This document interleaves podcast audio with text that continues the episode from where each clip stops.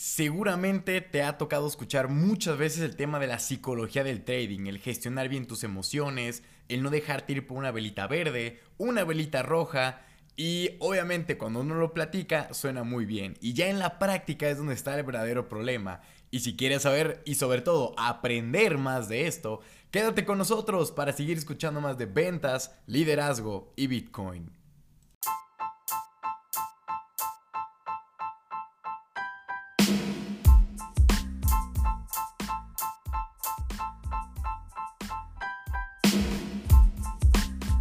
¿Qué tal, damas y caballeros? Les habla su cripto compadre César Oski Cosío desde Guadalajara, Jalisco, México, para platicarles acerca de Bitcoin y criptomonedas. Ahora sí que este es un tema muy bueno, muy bonito, porque ya me lo habían pedido muchas veces, y es la psicología del trading.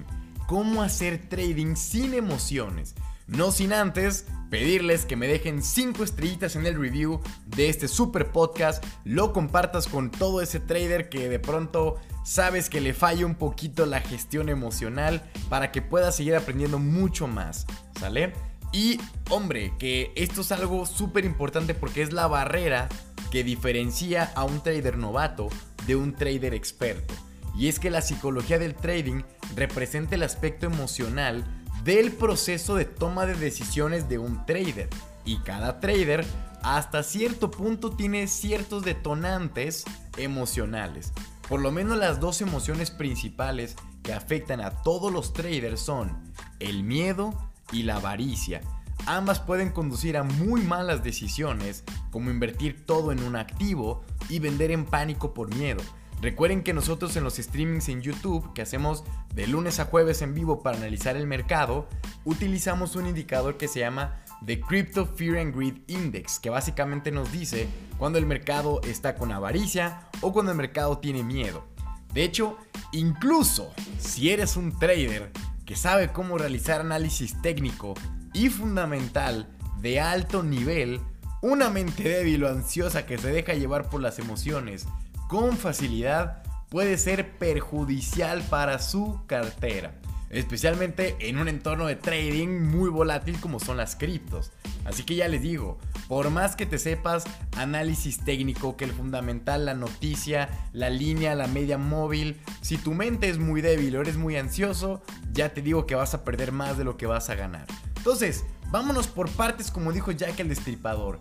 ¿Qué es la psicología del trading? Pues bueno, la psicología se refiere, bueno, del trading, a los factores psicológicos que influyen en cómo operan las personas en mercados como el de las criptos o el de los valores.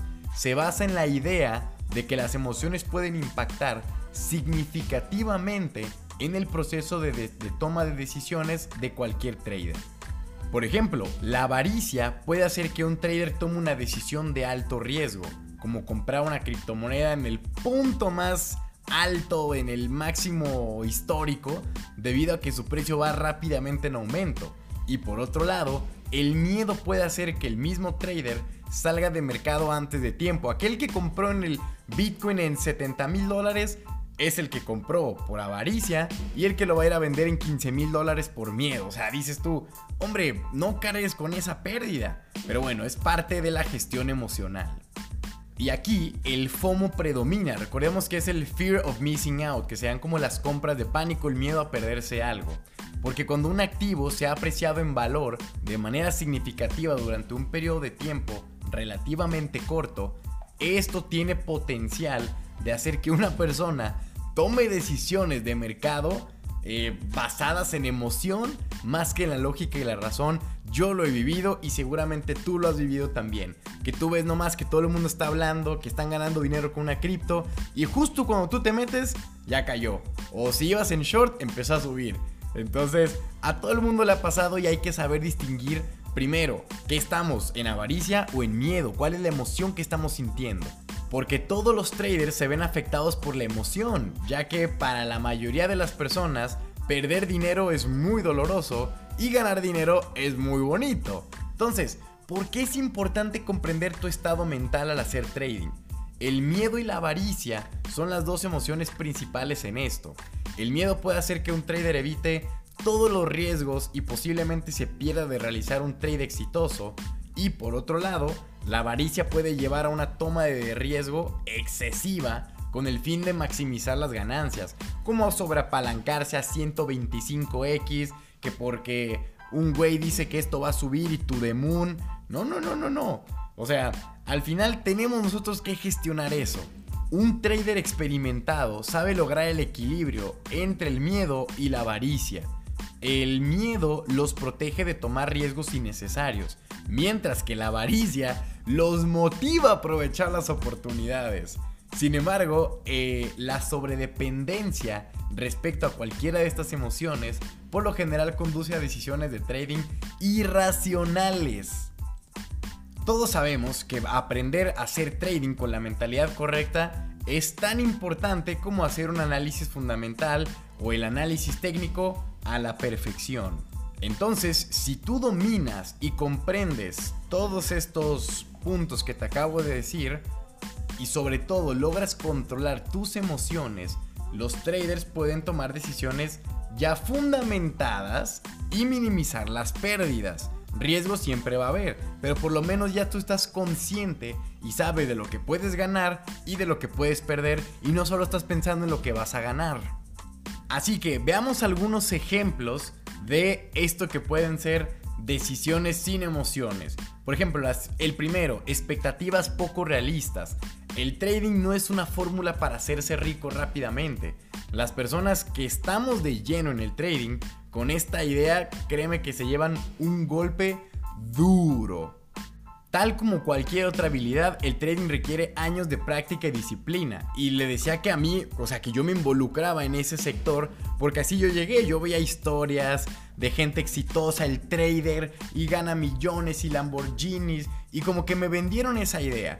Y al final yo empecé a hacer trading por mi cuenta, empecé a estudiarlo en 2019, empecé como a operar en 2020 en 2021 ya traía yo como que noción de lo que hacía y por lo menos mis ganancias eran mayores a mis pérdidas, para que en 2022, ahora sí, yo ya pudiera dedicarme a enseñarle a las personas cómo hacer trading, pero porque yo ya tenía los resultados, porque a mí me ven en vivo, saben cuándo gano, saben cuándo pierdo, y el chiste es ganar más de lo que pierdes, ¿sí? Y ahí es cuando dije, puta, a ver, del trading no, no se puede vivir tan tan fácil y, no es de tres meses estudio y listo. Son años. Yo volteo para atrás y digo 2019, 20, 21, 22, 23.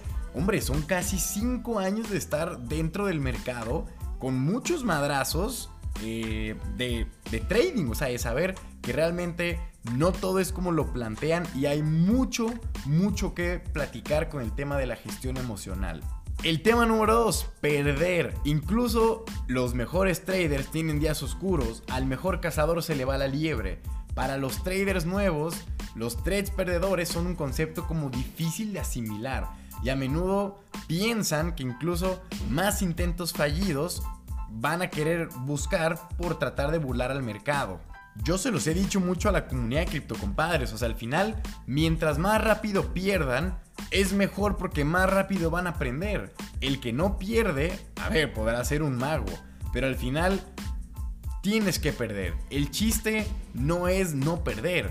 El chiste al final es ganar más de lo que pierdes. Yo lo he dicho, por lo menos ahorita mi porcentaje de, efectividad es 7 de 10. De 10 trades que hago, 7 son positivos, 6, 7.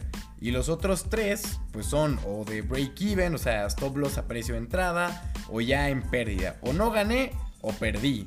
Pero el chiste es ganar más de lo que pierdes. Acuérdense eso.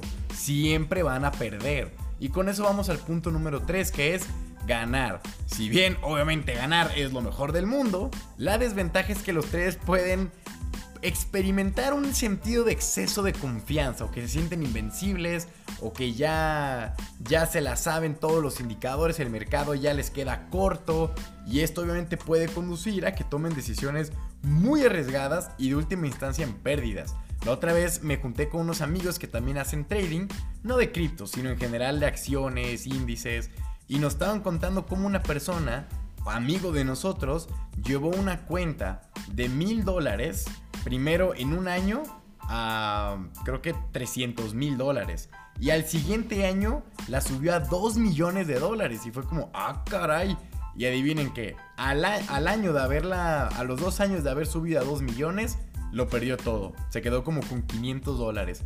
Porque fue tanto el exceso de confianza y se arriesgó mucho, no utilizaba stops, su gestión fue mala y imagínense, fue una historia pésima, mala, para que les quede de recuerdo que por más trades buenos que les queden, no se confíen. Luego siempre me pasa que en la comunidad VIP de señales, la gente ven, van que vamos ganando 1, 2, 3 y dicen, ¿qué más operamos? No, no, tranquilos. Estamos operando estos tres, estos dos. Los cerramos y después vemos qué otra cosa operamos. Pero no vamos a abrir por, por abrir. Si el chiste no es estar súper expuestos al mercado. Y con esto nos vamos justamente al punto número 4, que son sentimientos de mercado y redes sociales. Los traders principalmente se ven influenciados con facilidad por lo que las personas dicen en internet. El sentimiento negativo en todas las redes sociales, créeme que sí puede conducir al miedo, lo que puede producir ventas por pánico, ¿sí? También es igual de imprudente que un trader siga ciegamente los consejos de cualquier youtuber, influencer, para comprar un token en específico. En especial si saben que ese influencer está siendo patrocinado por el proyecto del token. Siempre se lo digo, por más que me vean a mí, o sea, tampoco yo tengo la bola de cristal. Nada de lo que yo digo debe ser utilizado como un consejo de inversión. Entonces, a partir de ahí, ya uno que sirvan los streamings para aprender, para poder complementar sus propios análisis y que tomen sus decisiones. Pero sí es importante no dejarse ir por las miniaturas de YouTube, porque cuando el precio de Bitcoin sube, todas las miniaturas dicen que nos vamos to the moon. Cuando el precio cae, todo dice ahora sí, bear market, mil dólares próximo target, y uno dice, wow, wow, wow, tranquilo, compadre. No, no es tan, tan malo ni tan bueno como parece, solo es lo que estás viendo. Y ahora sí, ¿cómo utilizar la psicología del trading para convertirse en un mejor trader? Lo primero, Piensa a largo plazo. Colócate objetivos alcanzables, un plan realista de lo que quieres lograr. Ayuda, por supuesto, que a evitar el trading excesivo o ponerte demasiado emocional debido a expectativas muy poco realistas. También te ayudará a mantener tu enfoque en el objetivo a largo plazo en lugar de centrarte en las ganancias o pérdidas del corto plazo. Aquí básicamente es, a ver, haces trading porque quieres ganar qué, cuántos dólares, cuánto porcentaje de tu cuenta al mes. Hombre, que yo con, no sé, eh, el 10% de mi cuenta mensual estoy bien. Bueno, pues entonces céntrate en hacer, con que hagas 10 trades de un 1%, estamos del otro lado. No necesitamos nada más. O bien, dos trades donde le apuntes a ganar el 5%. ¿Sí? Y ahí uno dice, ah, bueno, ya no tengo que estar sobreoperando en temporalidades pequeñas no es necesario, pero hay que estar pendiente de. Segundo, toma descansos. Los descansos regulares pueden proporcionar la perspectiva y la claridad tan necesaria sobre la situación de las cosas. Si te topas con una serie de trades ganadores, da un paso atrás antes de dejarte llevar por el trading excesivo. Además, quedarte toda la noche operando o toda la mañana, créeme que te va a desgastar y como resultado tomarás muy malas decisiones. Los descansos no solo son beneficiosos para tu cartera, sino para tu salud y bienestar físico. A ver, recordemos que al final hacemos trading para tener libertad de tiempo. Entonces no me vengas con que estás haciendo trading y no sales de tu casa, te quedas encerrado en la computadora, en el teléfono, no sales a disfrutar de la vida. Hombre, hay que hacerlo. De hecho, cuando yo he perdido trades que han sido varios o un porcentaje un poco alto de la cartera, dejo de operar un par de días y me desconecto. Ya no veo gráficas, no sé, me voy al cine, me despejo, me pongo a hacer un montón de cosas que me dan como que ese descanso para así volver concentrado nuevamente. Y a esto desencadena el tercer punto que es aprender de los errores. Todo el mundo comete errores al hacer trading. Uy, que me equivoqué de apalancamiento. Uy, que era short. Uy, que era long. Uy, que lo agarré muy arriba. Puta, que Tranquilo, tranquilo. En lugar de enojarte contigo mismo, o peor, intentar recuperar tus pérdidas con más capital, retrocede, analiza qué salió mal e implementa nuevas estrategias en función de lo que aprendiste de tus errores del pasado. Y créeme, estarás más preparado la próxima vez. Así que no te maloques, si ya perdiste, no quieres recuperar lo que perdiste, ya, ya se perdió. Ahora, tranquilo, deja de operar unas horas o un par de días y nuevamente te metes al mercado ya más centrado y no intentando recuperar, sino buscando otros trades ganadores y punto. Eso ya se perdió. Olvidémoslo. Y lo que se ganó, también ya se ganó. Punto. Quinto, establece reglas, crea un plan de trading, que de hecho en los próximos episodios vamos a hablar justamente de esto. Cómo crear tu plan de trading detallado para que lo puedas eh, seguir y estar a por todas con ello. Este plan proyectará cómo abordarás diversas situaciones y te ayudará a mantener tus reacciones bajo control durante momentos de estrés. Eh, por ejemplo, aquí puedes incluir todo el tema de stop loss, take profit, eh, limitar cuánto dinero puedes ganar o perder en un día, una estrategia de gestión de riesgo. Todo eso al final ya tengo un podcast preparado para platicarles más a detalle. Y con un plan claro en mente, sabrás exactamente qué pasos deberás de tomar sin permitir que una respuesta emocional te descarrile por completo tus decisiones, lo que asegurará que no te alejes del plan inicial que te propusiste antes de ingresar a hacer trading, o por lo menos abrir esa operación. Y con esto vamos cerrando este super podcast y es que las conclusiones es que las emociones son uno de los obstáculos más habituales en el trading de criptos. Aprender a dominar tus emociones mediante la comprensión de tu mentalidad y los detonantes emocionales es una habilidad que les digo, lo vale por completo todo lo que se imaginan.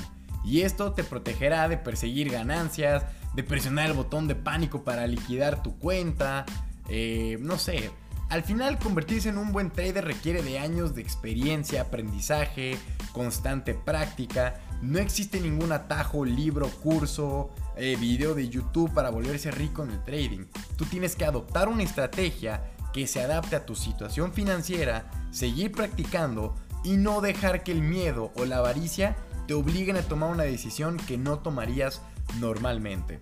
Por mi parte, damas y caballeros, habemos llegado al final de este super podcast. No olviden dejarnos 5 estrellitas en el review. Recuerden que en la descripción de este video tenemos un link con todas nuestras redes sociales para que ustedes puedan acceder al grupo de Telegram donde compartimos los análisis.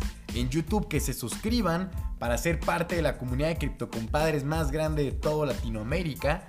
Y ahí hacemos streamings en vivo donde pueden preguntar por criptomonedas, hacer análisis, en nuestras redes sociales, mi WhatsApp, todo lo que quieran en el link de la descripción y para estar felices y a por todas. Ahora sí que como siempre les digo, este es Cesarowski y les mando un cripto abrazo. Cuídense mucho y nos escuchamos pronto.